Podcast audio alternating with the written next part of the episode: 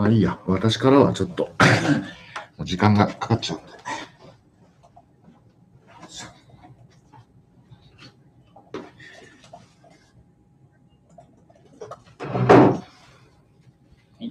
はい、えー、大変お待たせいたしました。申し訳ありません。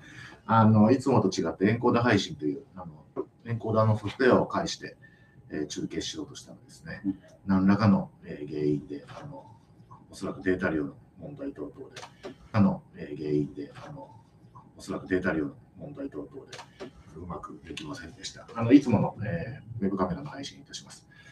えっと、何でしたっけ、今日は。人文的あそうでしたはい、もうちょっとのパニックしてしまいました。はい。第100回目となりますね。そして、まあ、だからどうしたということではありますけれども、一応ね、100という霧の良い、むあの、いにしえのインターネットではこういうのを切り板といってね、懐かしいですね、あ切り板ね。の尊ばれたものですけれども、えーそういう風習もね、廃れて久しきわけなんですが、今日はね、100回目ということで、あわらにあるマルジナリア書店さんはいのご協力をいただきまして、その書店のですね、えー一角からお送りしたいと思います。ね、お客さんもこうやはいってね、いらっしゃるってい。そんな中で勝手に放送するというね、えーことでございます。はいよろしくお願いします。はい。えっと、うんまあ、第100回っていうわけですけども、うん。えっと、始めたのが、うんえっと、一昨年2020年の1月とかでしたっけね。そうですね。うん。こんなに続くと思ってましたか？いや、もう、あの、3号雑誌じゃないけど、うん3、4回やったらね、あのだんだんだんだん、あなんかめんどくさいなというのでね、終わってしまうのではないか。まあ、我々結構秋っぽいのでね、あの続くとは思ってませんでしたけどね。なんで続いたんでしょうね。なんででしょううね。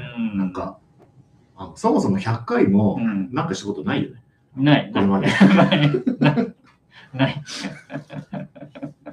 あの、始めるときはね、うんあの、勢いよくうん回数のカウンターをね、うん。001とか言ってね、3桁用意したりするんですけど、まあ、2桁いけばいいところでね、えー3桁になるなんてことはめったにないわけですけれども。あの、ただ、一つあるのは、うん。やっぱり、う ん途中からその、おコロナ禍になってね、うん。えーこれ始めた時はですね、吉川君が毎回その新宿のね、あるうそういう貸し部屋みたいな面白い部屋を探してきて、そこに本当にリアルに集まってですね、えー放送してたんですけれども、途中からコロナ禍になったので、あの、ズームでね、配信しましょうということになって、これ続いた原因じゃないですかね。そうですね。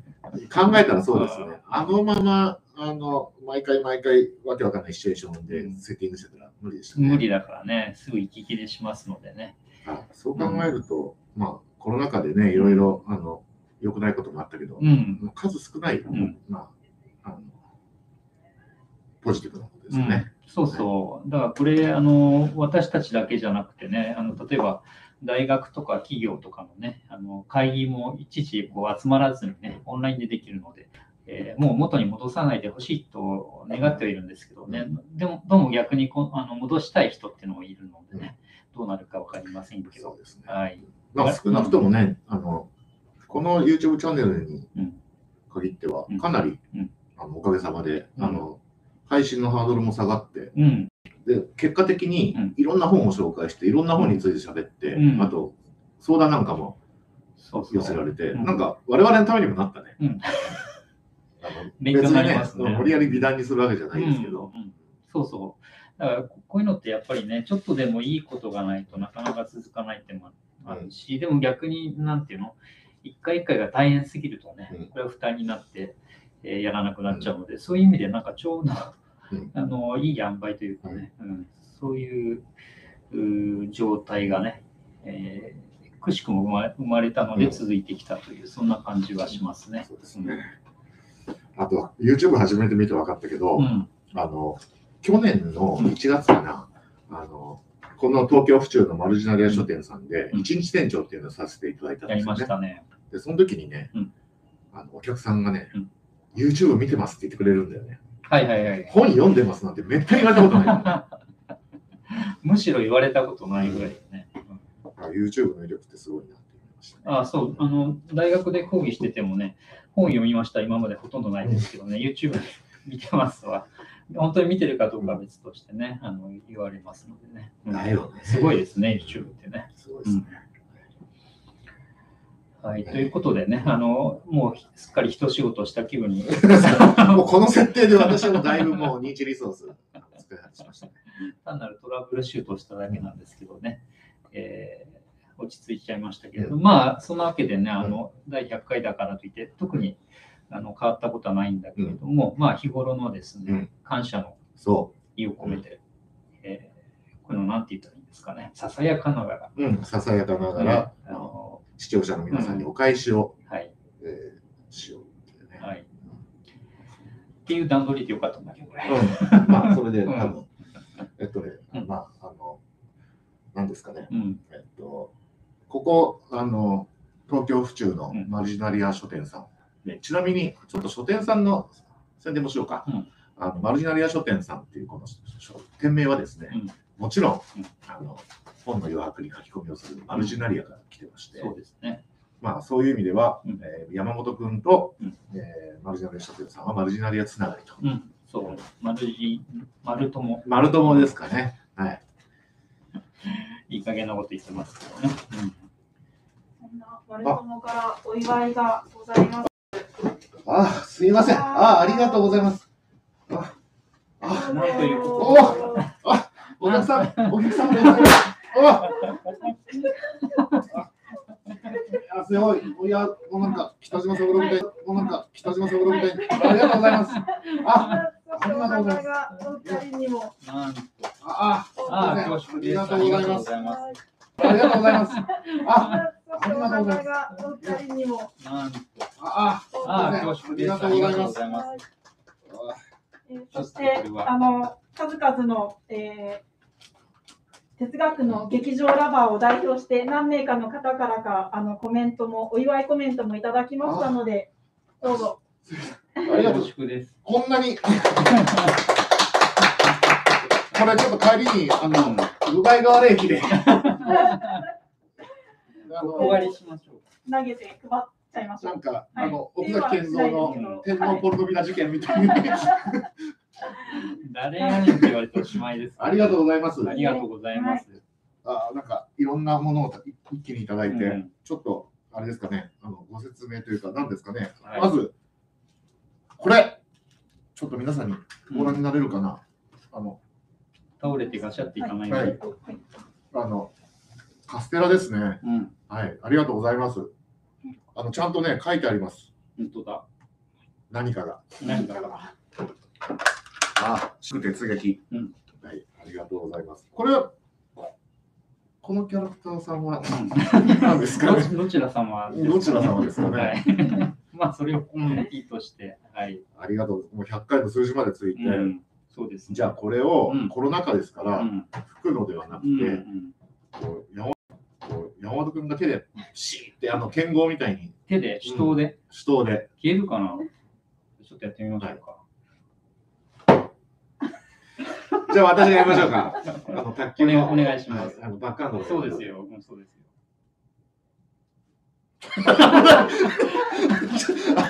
本物はあ普通に危ない。ダメだ。まあ、うんあ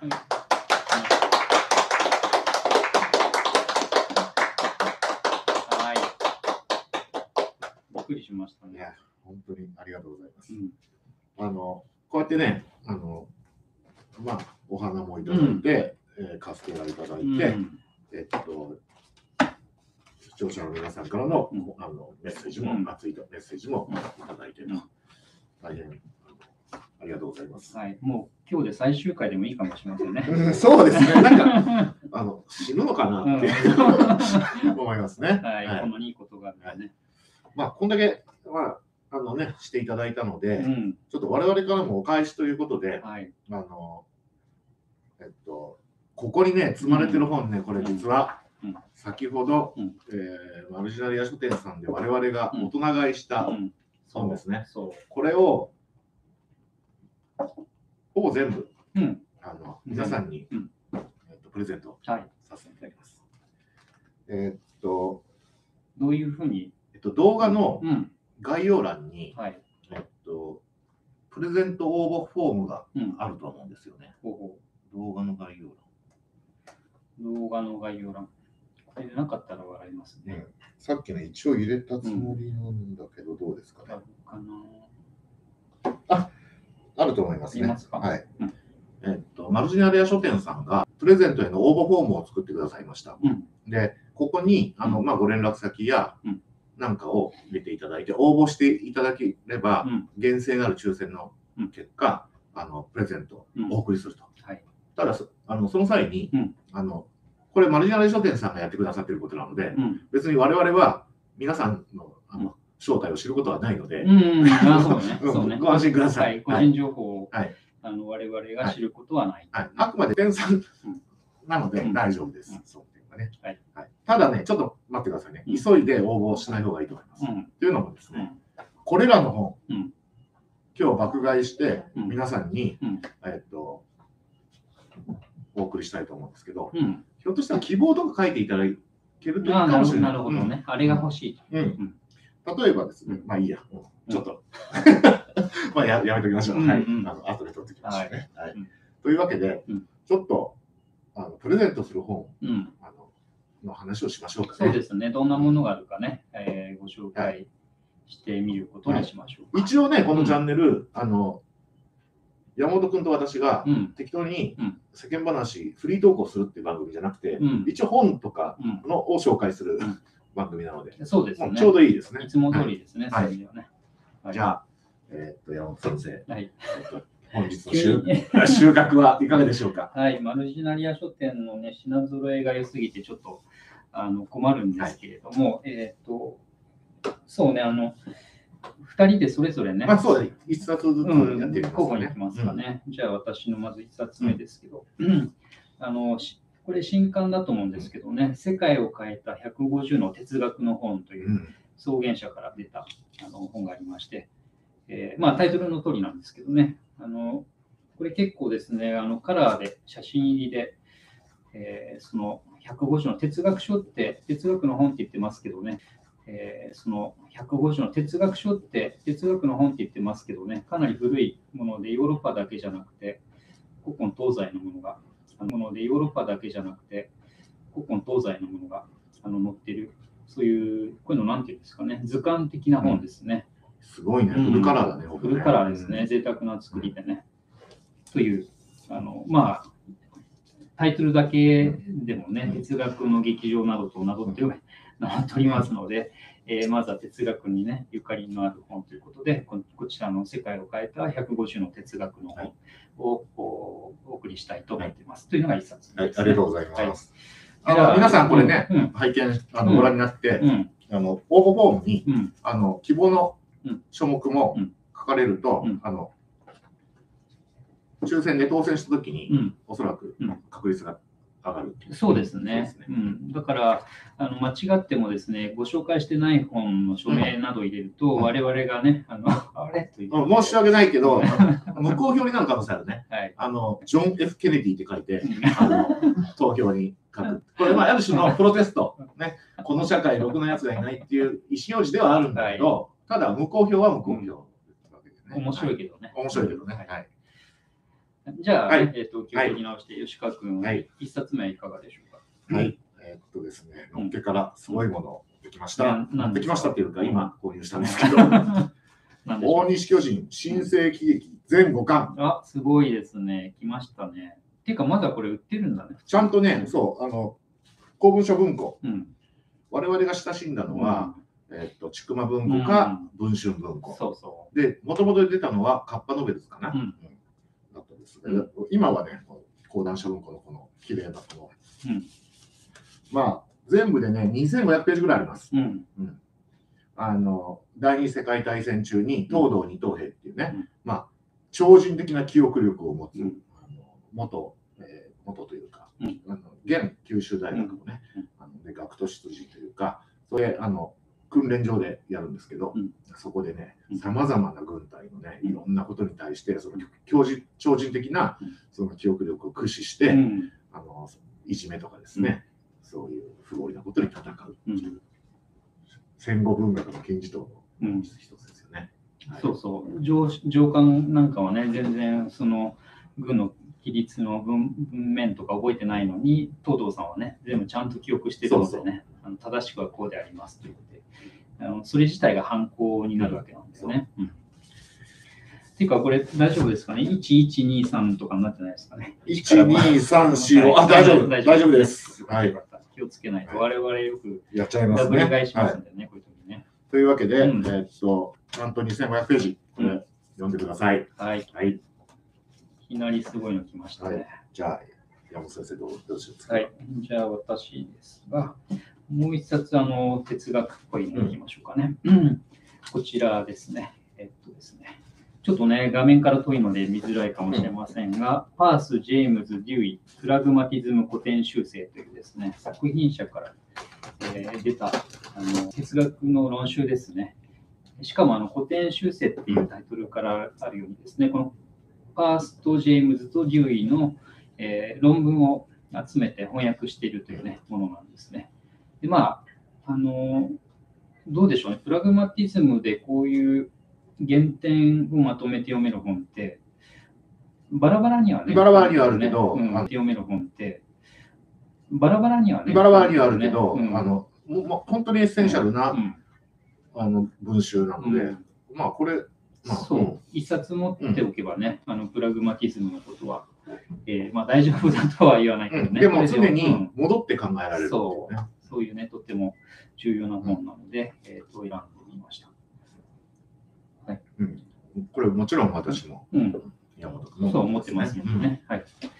えーというのが2冊目ですね。哲学っぽいのいきました。うんプラグマティズムって、うん、まさにプラグマティズムっていう名前では、うん。結構新しい、うん。その人類史から見れば新しい。じゃない、うん。だから本当にパッとオリジナルに戻れるんだよね。うん。そういう意味では、このそうそう。本はうすごくいいですね。便利ですね。うん。じゃあ、えっ、と、吉川君、はい。2冊目は何でしょうか？2冊目もすごいです。うん。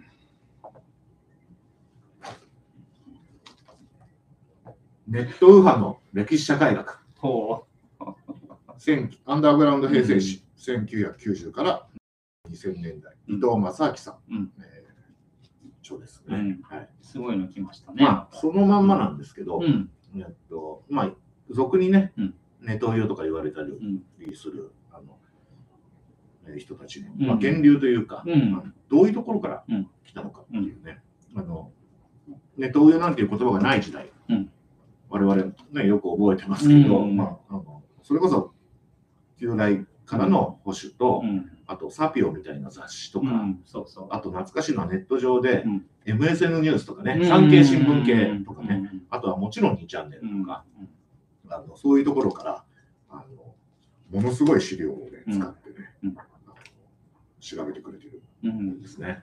はい。こういうのってね、あの、ともすると目の前でね、我々もその断片を見てるので、なんとなく分かった気になっているんですけどね、この規模で、あの、データを集めてね、整理するっていうのは自分ではなかなかできることではないので、これもあのマストというかね、あの読まれるといいですね。これね、うんあの、えっと、10代、20代の方がご覧になってたら、うん。本当歴史として知らないことがたくさん書いてあるとああ、思います。そうかもね。うん、で、我々世代が読むと、うんもうね、懐かしくて死に死にたくなる。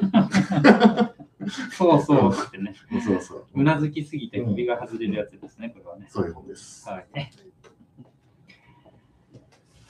まだありますね。はい、まだあります。はいどうでしょはい。じゃあ、3冊目。3冊目と言いながら、これはセットにします。えーっとですね、こういう本ですけれどもね。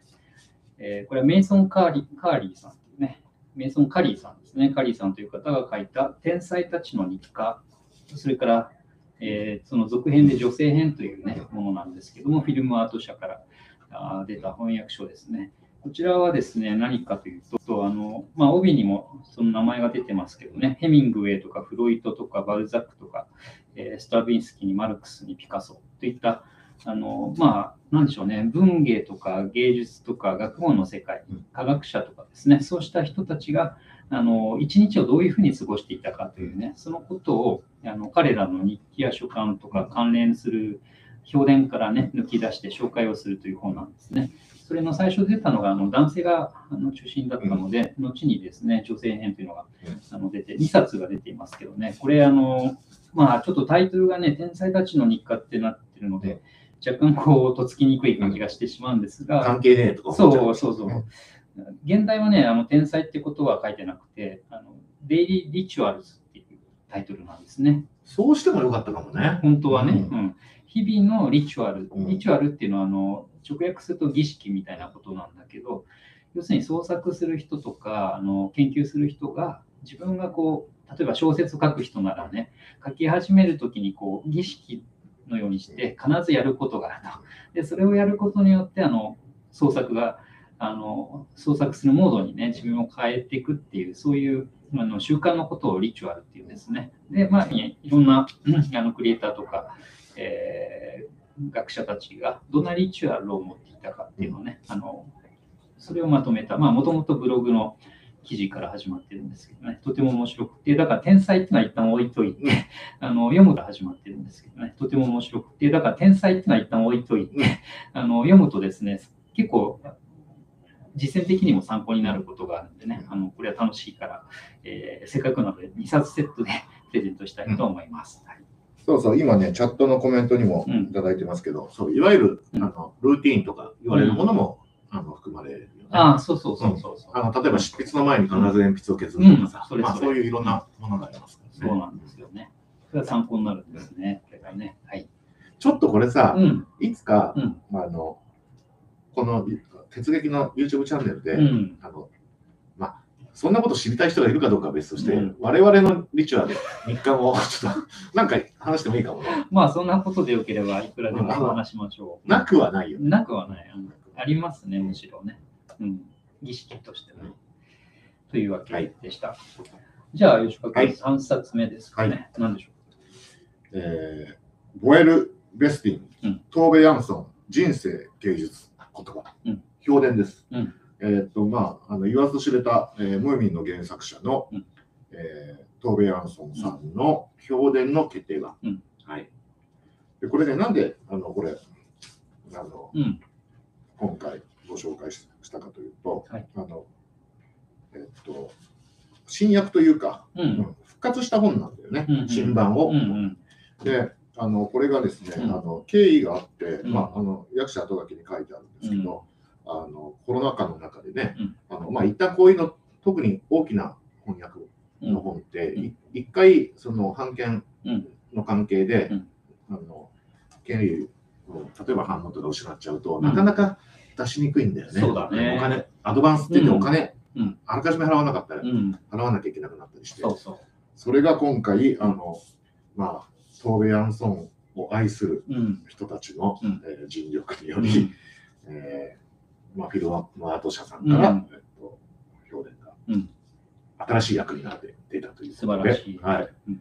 まあ、しかも、この、あの、役者後書き見ればわかるんですけど、うん。コロナ禍の中でうん。リモートでうん。いろいろやり取りをしながら実現した企画ということで、ははい。い。持ってきました。うん。持ってきましたっていうか買いました。うちにありますけどね。はい。ちょうどあの、トビアンソン伝は映画もね、うん。えーと公開されたと思います。私は見てないんですけどね。うんそう、それでまあ、これまたいつも言うようなことですけどね。というわけなので、翻訳書は特にですね、出てる、出て手に入るうちにあの手に入れないとですあ買っね、といた方がいいです。うん、権利が切れたりっていうのはうん。本当、あのどうしようもなくなっちゃうのでね、ご無理のない範囲で手に入れることを推奨したいと思います。しかもね、あの、2000部とかうん、1500部とかしかすらない本も多くて、そそうした場合、あの、本ってさ、まあ、現代の本って基本手作りでない限り工業製品なんですけど、でも、1000部、2000部単位のものって結構探すの大変ですよ。うん、そうそう。会社入れる再販、重版未定になっちゃうと。うん、そう考えると余裕があれば買った方がいいですね。うん、そうなんですよね。うんなのでね、この今回の新しい、ね、新訳版もあのおちおちしていられないとはいいうわけですね。はい。はい。ありがとうございました。じゃあ山本君、次は。えっと、4冊目になりますけどね、こちらはあの私が大好きな本なんですけれども、えっとですね、ルスタム・カーツという人が書いたソビエト・ファンタスチカの歴史という共和国から出ている本ですね。で、まあ今ちょっとね、何かとあの悪い方面で話題のロシアの前身であるソビエトの、おなんでしょうね、えー SF の歴史みたいなあの本なんです。で、ただね、気をつけないといけないのが、結構ね、あの、本当っぽく書いてあるけど、これ作り話なんですね。だから、レーニンが月面に基地を作って何とかかんとかみたいな話が出てきたりするんですけども、あの、一応ね、フィクションだと思って読まないといけない。ただね、あの、中に作家の顔写真とかね、名前とかがそれらしく出てくるんだけど、これも全部デタラメだったりするので、あのそのあたりですね、ちょっと注意しながら、まあでもね、読んでるうちに本当かもしれないっていう気持ちにもなってくるところが面白いところでね、あのフィクションとノンフィクションの、えー境目のようなね、人を騙すような感じの、えー愉快なものですね。それがまあ、ソビエトのそういう SF とか、えークリエーションの歴史というテーマで書かれていてね、えー私はよくこれあの読み直すんですけどね、お勧めしたいと思って選いやびまし、た。いいですね。うんあの、平行植物とかさ、そうそうそうそう。思い出しますね。そう、そういうやつ、そういうやつ。ジュディアン・バトラうん、ね真実の生涯とかね。あのでね、この本もなんかね、嘘か本当か分かりませんけど、原書が出た当初、えー史実を書いた本だと思って、所用だか批評した人が、いたらしい。まあね、レーニンね、月に行ってそうだもんね。そう。というのでね、楽しんでいただければと思います。はい。ちなみにソビエトファンタジスうんファンタスチカ、まあ、うん SF だね。ああ、そうだね、うん SF だね、そのね。うんはい。ありがとうございました。はい。じゃあ、吉川君、はい4冊目は何でしょうか？うんちょっと新しい本から。はい。パクサラ、うんヘルシンキ生活の練習、うんちくま書うんあの社会学者うんうんうんのパクサラさんが、えーっと、まあ、き突然、うんえーあき突然、うんえーヘルシンキの方に就職が決まって、就職が。ううんん。それでお子さんと一緒にうん移住して、うんでその、うん生活のうん模様と、うんえーそれについての考察などが、書かれたうんエッセイ集、うん。めちゃくちゃ面白くて、うん。あのいわゆるあのなんていうんですかね言い方よくないけどよくある北北欧来賛本とかじゃないんですよ。うん。うん。はいはいはい。うん別にけなしてもないんうんだけど、うんあの別に来賛してるわけでもなくて、うんうん。あのパク・サラさんという、うん。その方が、うん。えー日本から、うん。えーヘルシンキの就職して、うん。そこで生活してるってことはもうすごいあのまさに生活者の目線からうん。語られててね、うん。結構ね、うん。あのなんていうかな目から鱗が落ちるところもあるうし、ん。あのなんていうか笑いと感動がありますね。うん私、例えばこの中でもう本当数えきれないぐらい面白いことが書いてあるんですけど、うん。例えばね、うんパクサラさんって、うんああの私が言うんじゃないですか、ご本人がそうおっしゃってるんですけど、うん。あのファッションとかメイクとか、うんそんなに興味ないらしうん。い。で、あの就職決まってね、うんじゃああの職場に、うんあの出社するっていう時にね、うん服装どうしようと。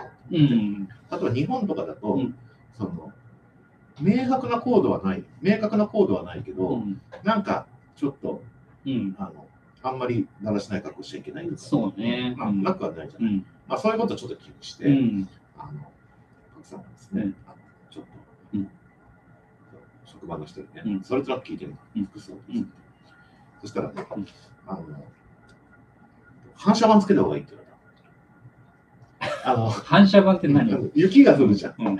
暗いじゃん危険じゃないですか。はいはい。だからああ、ひ光があそうそうそう暗いじゃん。うん危険じゃないですか。はいはい。だからああ、ひ光があそうそうそうあの、子供がよくつけてるうんやつ。自転車の後ろとかについてるあれね。反射板つけた方がいい今、反射板って言われて何何か思い浮かばなくて止まっちゃったもん。反射板。たで、ちょっと、うんそういうこと聞きたいんじゃないんだけどなと思って、うん。うんね、パクさん思そって そ、りゃ、職場に何着てたらいいかって話だからね。そう思って、で、近所の人にね、うんあの、えっと、洋服屋についてきてもらったんですね。うん。ねちょっとうん、それで、どんな感じうん。うん。そしたらね、その友達も、うん。近のね、うんあの本来ね、うんこうやって人のね、うんファッションとかについてね、うんなんか物申すのは差し出がましいようで、うん。本当申し訳ないんだ、心苦しいんだけど、うん。パクさんね、うん。反射板つけた方がいいって。だから、もうガチに反射板が大事。ここから境遇2つあって、うん。ガチで反射板が大事ってことと、うん。あのヘルシンキのねうん、雪深いうん。生活では。うん。あと、もう一つはうん、そういう行動的なことを誰も気にしてないっていう。そうか、そうか、そうか。そもそも気にしてない。かメイクはちゃんとしろ。うんそこじゃないわけねそこじゃない。反射板なんですそう、よ反射板が大事。まあそういうね、もう本当いろんな 話が出てるんですよ。それはでも教えてもらわないとわかんないね。うん反射板が大事っていうのをね。えーだから本当生活練習、うんまさにこうタイトルが素晴らしいと思うんですうけどね。んはいバクサラさんはもともとは、えー、と社会学の専攻と言ったらいいんですか、社会学者ですね。うんじゃあそういう視点もあってね、なおさら面白そうですね。私も読んでみよう。はい。うん。じゃあ、えー最後の収穫はどうでしょうか？はい、もう今、反射板にすべて持ってかれたそうそうそう気気持ちなんですけそうど、あの直して、はい。えー私の方から5冊目のあのプレゼントはこちらですね、えーちょっと大きめの本になりますけど、マーティン・ガードナー、ルイス・キャラブル、えー焼酎アリス。焼酎っていうのはあの詳しい中をつけたあの不思議の国のアリスとね、鏡の国のアリスですね。えーこれを高山博さんというあの通称学魔、うん学のあの魔人の間と書いて学魔と言いますけど、ま、学魔があの訳したものですけどね、秋書房からあの刊行されたものです。で、これはですね、あの、まあ、アリスというのはね、みんな大好きなわけですけれども、その不思議の国のアリスも鏡の国のアリスもですね、えーとまあ、著者がね、もともと論理学というか数学をやってた人でもあってな、なかなかですね、いろんな仕掛けをしてあるわけ。論理がちょっとおかしい話とか、言葉の意味がこう、えーとなんかタガが外れてたり、冗談だったりですね、それからそこに描写される世界もね、なんだか変な、あの、えーこういうのなんていうのかなあ、ボタンの掛け違いばっかりしてるような世界がね、あの出てくる。で、その元の原作っていうのは、だからいろんなあの仕掛けがあるんだけど、それをですね、えーそれぞれ何がどういう仕掛けなのかっていうことをね、読み解くってことを、まあ、マーティン・ガードナーっていうのは数学の、うんえークイズで有名な人ですけどね、数学の謎々を作ってることで有名だった人ですけれども、マーティン・ガードナーがあの読み解きで注釈をつけるんですね。で彼途中からねあの、自分だけでは手に負えないやつを雑誌などでね、あの世界中のアリスファンに向かってですね、あのここはどういうことなのかっていうのをこう意見を募り始めてね、そうすると続々と、えー手紙などでですね、ここはこういうことじゃないか、元ネタはこうじゃないかっていう情報が集まってきて、それをさらに編集して一冊にバーンとまとめたのがこの本なんですね。えーで、あの実はこれ私もちょっとほんのちょっとだけお手伝いをしていて、この中にあの自然物理学とか化学とか数学に関するあのくだりがあってね、そこの翻訳が、えー適切かどうかというチェックをちょっとだけ、えーお手伝いですするというご縁もありましたが、あのめちゃめちゃ楽しい本なので、ぜひですね、どなたかにお読みいただければなと思います。ドンキ本ですね。ドンキ本ですけどね、でかいです。あと、この焼酎アリスって、うんあの、えっと、このうん。バージョンが出てたのが何年ぐらい？いあの、翻訳版？や、あの、あ、元ので原書？これはね、あの、最終版なんじゃないかな？だからね、何何バージョンかあるんだよね。ねうん。あの、我々さ、懐かしのボイジャーの、うん。本当最初の電子ブックにもガードナーのはいはいはい。アリス入ってたよね。そうだね。なんか思うんだけど、うんこうやってひ、なんていうの、うんある種、オープンソースのさ、うん Linux をみんなで作ったみたいなの、そうちょっとね、あの、アナログだけど、近いよね。そうなんですね。これはだから150周年記念版というね、あの一番最後のバージョンですね。あ、2015年あもう本当うん最近だね。そうですねネットの時代もうん含まれてるね、そういうものですね。はい。ありがとうございました。じゃあ、吉川君、はい。5冊目は何でしょうか？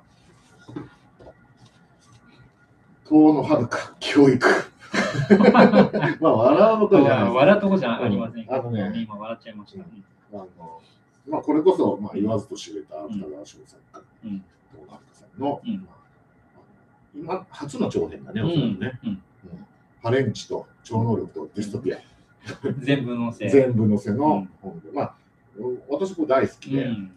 で、えっ、と、まあ、たまたまなんですけど、うん。えっ、と、し週刊現代、うん。雑誌にも書評も書かせてもらったぐらいで、うん。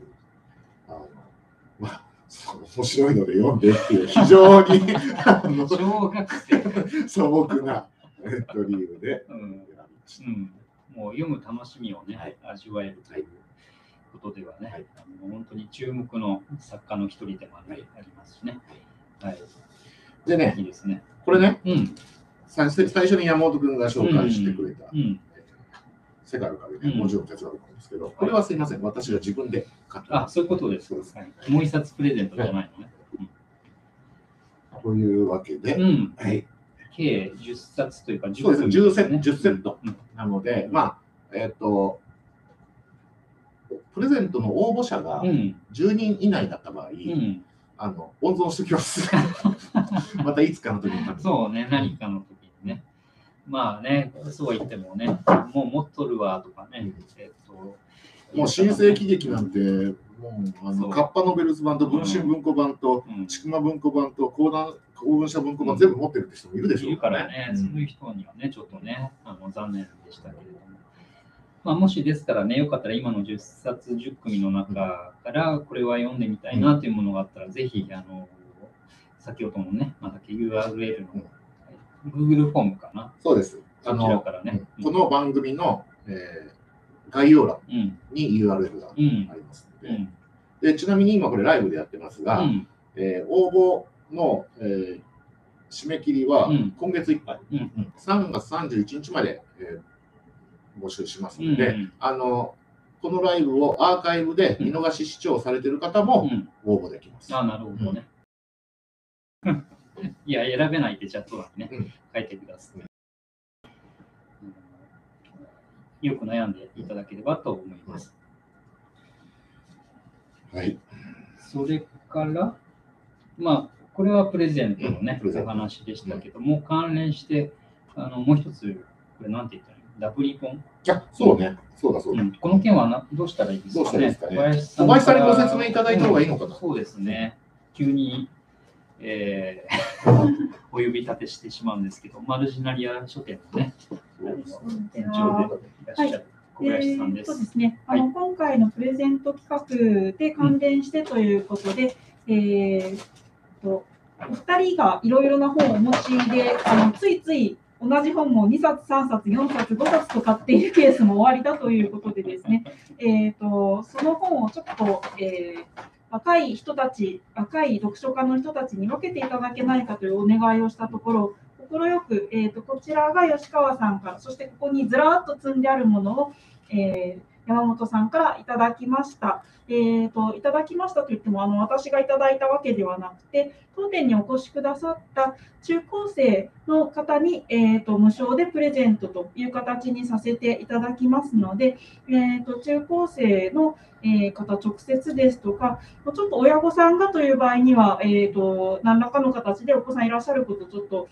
明かしていただこうかとは思っているんですけれども、まあ、その難しくない手段でお店に来て、えー、とそういう若い読書家の人たちに面白い本を手渡してさせていただければと思って企画いたしました。お二人とも企画の協力ありがとうございました。えこちらも助かりました。はい、なくなり次第終了となりますので、えー、とアーカイブ配信ご覧になっている方などは、えー、とと何ヶ月も先になってるくなってはいるかと思いますので、その点のみご了承くださいませうん。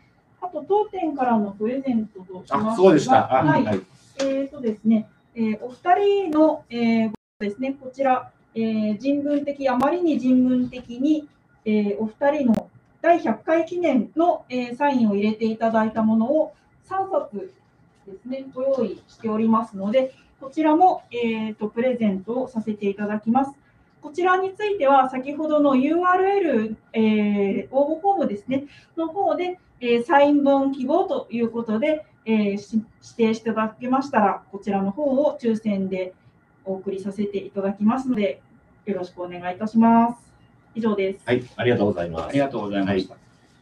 えっとですね、今ね、チャットで、うん。あの、えっと、プレゼントの本、署名、あの、うんもう一回ちょっと読み上げてくれってうんいう。うんあもちろんいいですよまあ、はいもう一回、ねうん読み上げてみますか。はい。じゃあ、さっきの順番で、うんえーまず、えー吉川のワンセット目が、あ、違う。うん。山本君からだったね。山本君の、一つ目がはい世界を変えた150の哲学の本ですね。うん世界を変えた150の哲学の本。うん吉川君が？はい、えー大西巨人、うん新世紀劇、えー前後巻。うん。はい。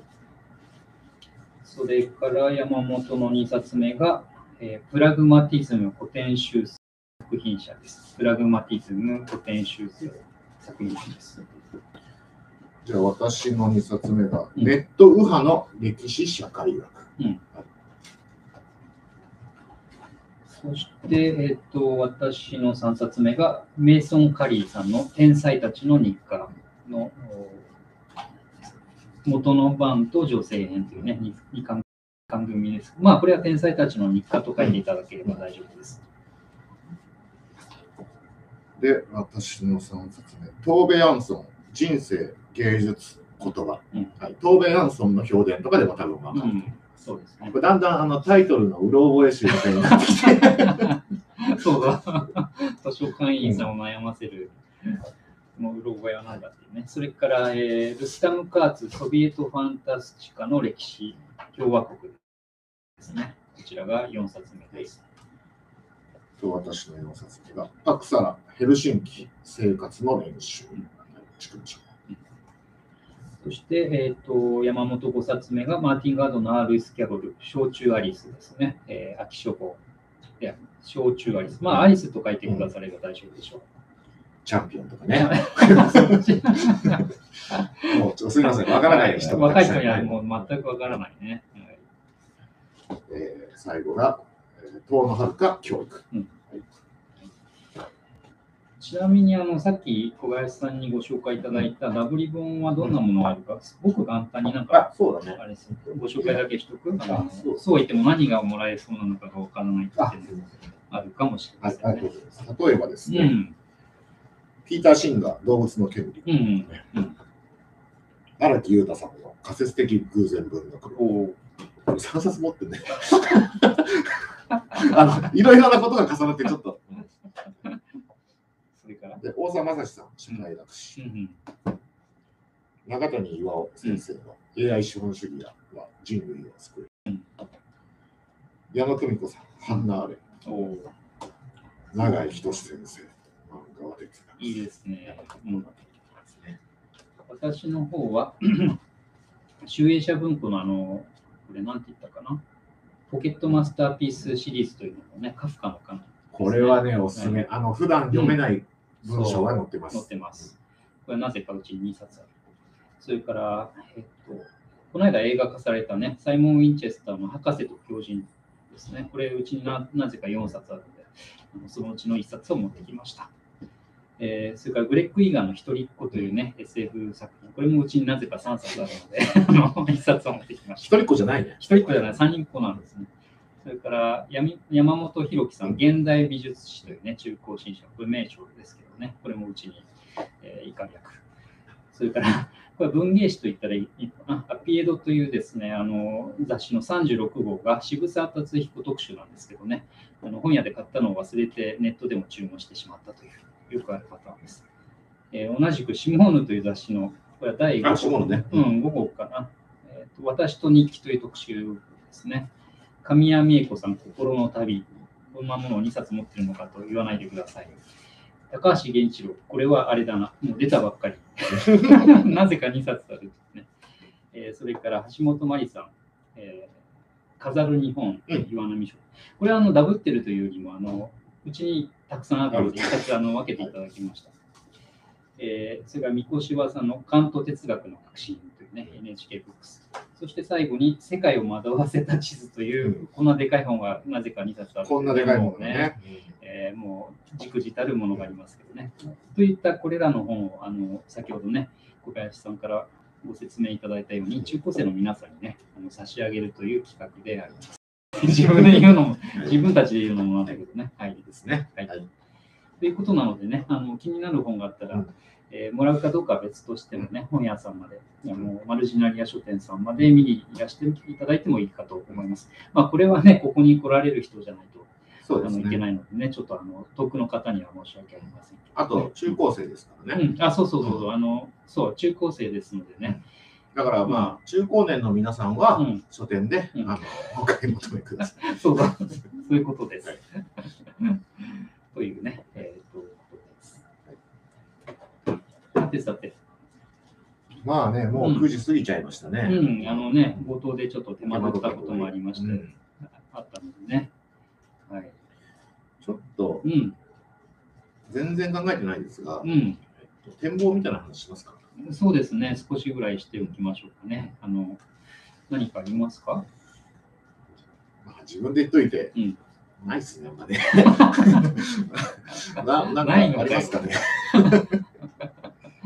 あの展望じゃないけど、えっ、と、う んもうずっとね、何年同じこと言ってんだと怒られますけどね、今、吉川君と私で、えー翻訳を準備している本があってね、時間のカルトグラフィーといって、えー特にヨーロッパにおいて、年表っていうものっていうものがどうやってできてきたかというのをね、はい。追跡する、まあ、図録のような楽しい本なので、えーこれぜひですね、あのもう一応翻訳の書稿という書稿って言っちゃいけない、翻訳の原稿は一通りは作ってあるんだけど、遂行に手間取っておりまして、えーその作業を今ね、ちょっとあの葉っぱをかけようかなというところでやってますのでね、えー遠からず観光したいなと思ってます。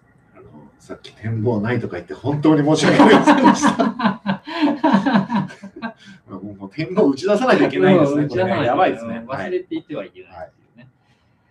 だから同じように考えるとね、あの忘れていけない展望はいくつかありそうなんだけど、これ、あの数え上げていくとちょっといろいろね、大変なので、あのあれこれは申し訳ませんけどね。そういう意味では吉川君はあの準備してる本とかもあるんじゃないですか？そうなんです。うんえっとですね、うん去年まで、うん。紀ノ国屋書店のスクリプタビルという雑誌で連載していた哲学の門前といううん文。章がありまして、はい。これを、まあ、私がちゃんとしてれば、うん。今年の秋ぐらいにうん。単行本にうん。うん。あ、いいですね。もう年内ですね。うん。ちゃんとしていれば。ちゃんと書き直したり、うん。新たに文章を追加したうりん。しないといけないので、うん。うん。ただね、うん。ね、うん。サラリーマンもしてるじゃないですか。はい。言い訳タイムが始まりまし1日15分とかしかできないですよ。大丈夫なんた。わですか、ね、かるわかる。はいうんまあでも1日15分やれば、これね、うん皆さんにもね、なんかそう本当言いたいですけどね、うん15分でもやるとやらないとでは大違いです。うん、そうそう。それの積み重ねなんだよね。あの、なんだっけ、三中信弘先生のね、うん読む、打つ、書くじゃないけどね、毎日のその15分が売買ゲームとこう、あの重なりますからね。これね、しないとね、ゼロなんですよ。知ってる知ってる。全員知ってる。これしししないとゼロなんです。ゼロなんですよね。ゼロの日も結構あるんでね。うんゼロの日も結構あるんでね。うんということで、あと私の方もね、あの、そうそう、これはちょっと近々なので、皆さんにこの機会にあのお知らせしたいんですけど、えっと、マルジナリアで捕まえてっていう本をね、本の雑誌から以前出しましたが、その続編を今作っています。で、あのね、えっと、まあ、本文のね、私の文章の方は、あのどっちかっていうとどっちでもいいんだけどね、あの、1巻目、一巻目もあの口絵で、うんえっと、カラー写真でね、30ページぐらい、そのいろんな人のマルジナリアの写真を掲載させていただいたんですよね。で、1巻目の方は石井桃子さんのあの翻訳でね、よく児童文学の石井桃子さんの蔵書のうん。あの写真を載せさせていただきましたが、えー第2巻もですね、今度はあの神谷美恵子さんの、すごく、すごくなはいい、すごいですよ、すごかった、本当に。あのフーコーとかね、あのアウグスティヌスじゃなくて、えっとマルクス・アウレリウスの、ね翻訳なんかもしているあの精神科医の神谷美恵子さんの蔵書をあの拝見したらですね、めちゃめちゃ書き込みがあるんですね。あの本当にね、こんなに本に書き込みしてる人見たことないぐらい、表紙から始まってね、あの扉から本はもちろん。中参考文献、作品、それから作品自分で作る。で、裏表紙までですね、あのありとあらゆる場所に書き込みがあって、あのこの人は本当にそういう意味ではね、えーマルジナリアの親分みたいな人だなと思ったので、あのそのね、ご許可を、えー得てですね、えー掲載したいなと思っていますので、まあ、それをぜひ楽しみにしていただけると、全然私のあのせ成果じゃなくて、神谷美恵子さんがすごいだけなんですけれども、それをご紹介したいなというのが、あの2巻目の目論見みですので、えーそうですね、あの早ければ、えー初夏にはあのえ、もうすぐじゃん。うん、お見せできるんじゃないかとすごいね。思いますので、えーお楽しみにしてください。というぐらいかな。そうですねまあ、あとは、うんえっと、このチャンネル、うん。まあ、なるべくうん。今後もうん。週1回ぐらいはい。更新して、うん。で実はね、いろんなご相談もいただいてるので、うんちゃんと答えていきながうら、ん。鉄撃のアイウェオも、うん。今、木まで行った、うん。次、区うん。そうだね。うん空だね。うんだしね、うん。ちょっとね、そのあたり、いはい。ろいろうん。しっかりやっていきましょそうしましょう。まあ、なのでね、えっ、と、せっかく質問やリクエストを投稿してもね、なかなかあの、えっと取り上げてもらえないぞという方もいらっしゃるかもしれませんが、よかったらですね、思いついたときにあのお知らせいただければね、あのまた、えーできるだけお答えもしたいなと思いますので、お願いします。う。まあ、あとは、うんあの、次の切り板、うん。あの、チャンネル登録者数1万人。これはね、あの、10年後ぐらいになるかもしれないですね。まあそうだね。だってこのペース、今ななんだっけ？4600人。4600人。今、ぴったり4600人。ある種の切り板ですけうんど、うん。だいぶ細かい切り板。はい。まあ、それでもね、我々のような、このような、あの、チャンネルにね、4600人もいらして、驚きですよ。だって、あの、その2年前に、うんあの、このチャンネルをうん開設ししたじゃん。うんうんで、初日にね、200人ぐらいうん。に登録してもらったんですよ。はい。もうそれだけですでに驚きでしたからね。ましたね。うんこの4600人っていうのは、うん正直、あの、なんていうか、うん我々、少なくとも我々自身の主観レベルでは、もう未踏の領域です。うんうん異業です。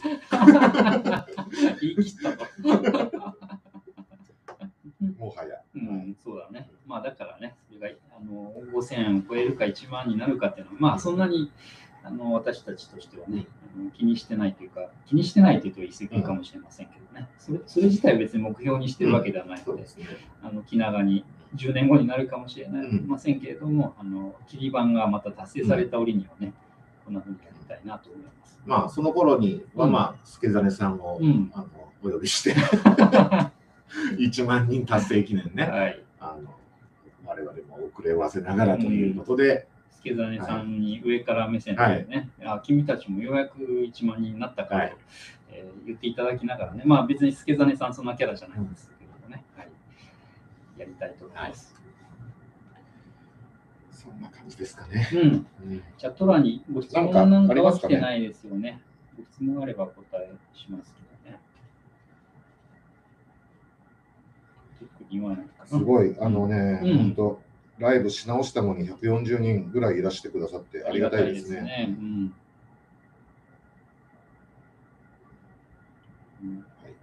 ちなみに1000 4600人は仙台市体育館の収容人数だそうです。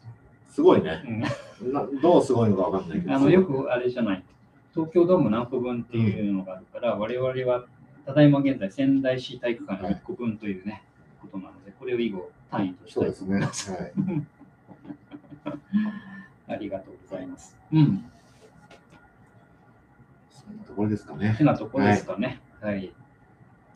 まあまあ、あの、最初から分かっていたことかもしれませんけれども、例によってね、あの中身も特にない、えー放送になっていますけれども、毎週お付き合いいただき、本当にありがとうございます。えーこれ、まあ、さ冒頭にね、なんで続いてきたんだろうねっていうお話をしましたけども、えーっと、当然のことながら、見る人がいるからね、見てくださる人がいるから続いてるわけで、これ視聴者がね、あの毎回ゼロゼロとかね、そういう状態だとおそらくあの続くことはなかったので、そういう意味では皆さんのおかげですというね、えー感謝の意をもう一度お伝えしたいなと思います。え質問が1個来たね。うん。どんな質問？えーっとね、お二人は大学の時どのような馴れ初めで今日まで至ったのですかっていうご質問あー渡辺さんからいただきました。うん、なるほど、なるほど。慣れ初め。うんこれね、うん、まあ、えっと、秘密じゃないんですよ。うん、FAQ でもあって、あの、なんですかね、うん。あの、同級生なんですけど、大学の。うん、共通の友達が多分いたんですよ。うん。それでいつの間にか知り合ったっていう感じですかね。そうだね。うん。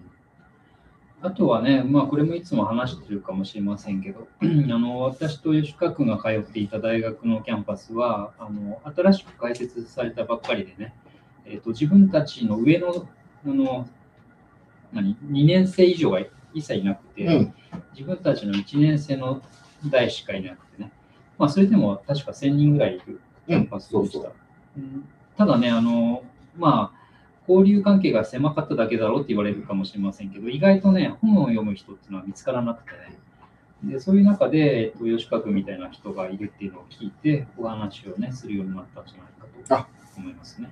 喋ってました。喋ってました？えっと、今回のプレゼントにも含まれております、人文的、あまりに人文的の、うん、まあ、最後に含まあの収められている、うんうん、えー、青春編っていうところですね。あ、そんなものがありましたか。うん、話してます。はい。はいもしよかったら、あの、プレゼントにご応募いただくか、あの、自分的、あまりに自分的を表に取りください。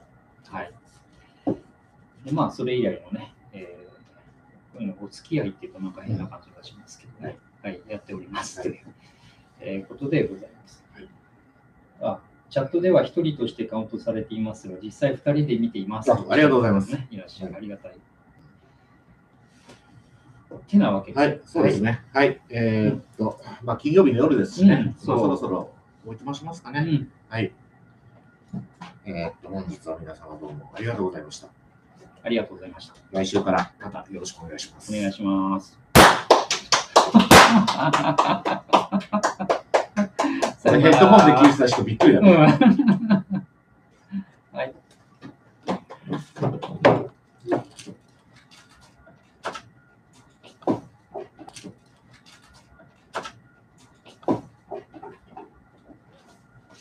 クラッカー久しぶりに聞きましたね。